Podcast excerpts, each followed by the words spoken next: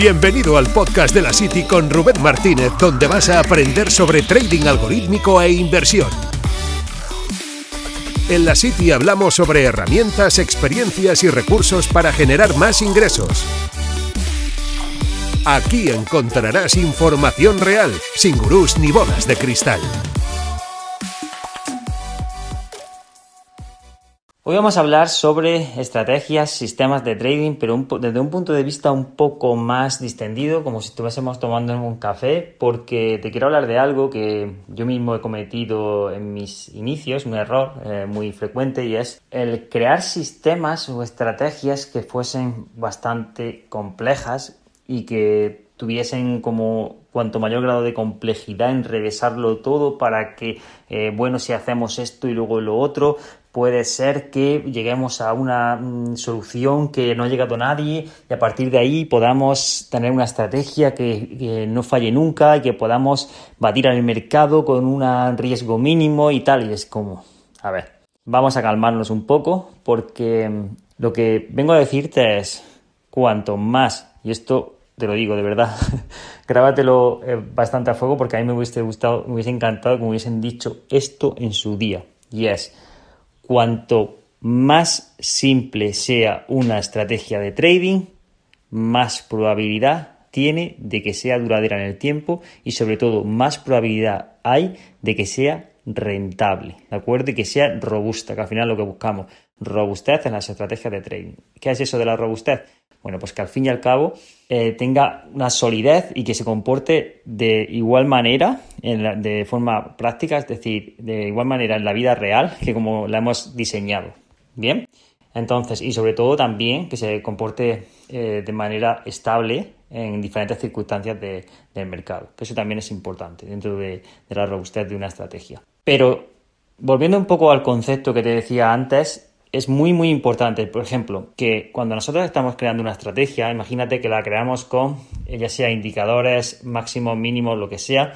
Em, imagínate que la creamos con, no sé, una estrategia que te quiero poner un ejemplo que tenga cinco indicadores de entrada y cuatro de salida. Con respecto a una estrategia que tenga un indicador de entrada y otro indicador de salida. Imagínate que ambas estrategias tienen una rentabilidad y un riesgo muy similar. O sea, muy similar. O sea, a lo mejor la que tiene más indicadores tiene incluso, no sé, un poquito más de rentabilidad y un poquito menos de riesgo. Por lo tanto, tú la ves y dices, no, yo me quedo con esta porque tiene un poquito más de rentabilidad y un poquito, más de, un poquito menos de riesgo. Pues en mi caso, eh, yo te puedo decir que elegiría siempre la que tiene un indicador de entrada y un indicador de salida. Porque ya de por sí no suelo nunca, bueno, no, escojo eh, estrategias que tengan eh, más de dos indicadores de entrada y dos indicadores o pautas de salida.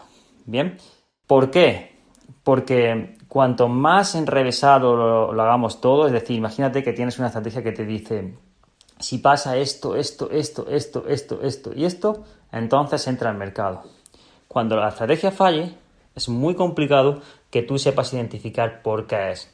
Es decir, lo primero que, va, que, sea, lo, que vas a tener que hacer es o sea, desconectar, pero tampoco vas a saber por qué ha fallado. Si es porque, bueno, pues a pauta a lo mejor esa estrategia ha perdido la ventaja, pero ¿por qué ha perdido la ventaja?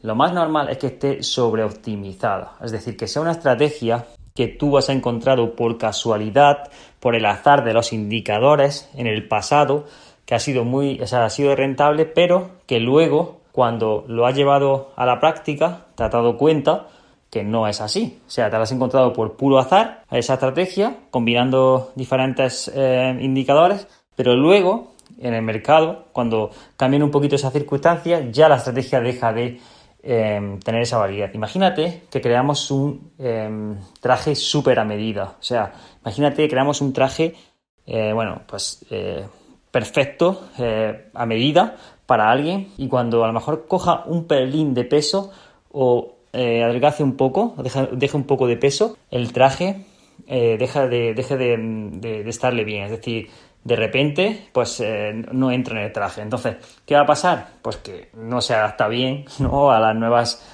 circunstancias del mercado. Pues algo así es lo que pasa. A veces cuando creamos este tipo de estrategias con tantos indicadores, funciona muy bien para mercados pasados, pero en el futuro esas, esas pautas no funcionan tan bien. Entonces, Es muy importante crear estrategias con vistas a luego, mañana, pasado, la voy a conectar en real. Por lo tanto, tienen que ser estrategias que cuanto más simples sean, mejor. Reglas súper, súper simples, porque además se ha demostrado que cuanto más simple es, más probabilidad de éxito tiene en el mercado, porque además más duradera va a ser, seguramente. Es una pauta súper limpia, súper sencilla y súper eh, estable, seguramente. Por lo tanto, más probabilidades tiene de éxito que una pauta que eh, seguramente está basada en miles de mini eh, criterios para entrar o salir del mercado. Imagínate que tuvieses que decirle a alguien que cuando se cumpla todas esas pautas, ya, ya no te digo si ni siquiera imagínate que lo estás aplicando de forma eh, discrecional o manual. Ya es súper complicado que eh, alternando cinco indicadores de verdad tengas la, la, cabeza o digamos la, em, el temperamento o mm, básicamente eh, las circunstancias para entrar y en el momento exacto, porque tienes que estar combinando diferentes indicadores y te puede volver un poco loco, ¿no? Pero bueno, pasa igual prácticamente cuando se automatiza. No es que obviamente va a entrar en el momento exacto, pero al final, si es muy simple, es que va a ir mucho mejor el, sistema, el algoritmo, en el sentido de que va a ser más rentable y seguramente va a dar mejores resultados.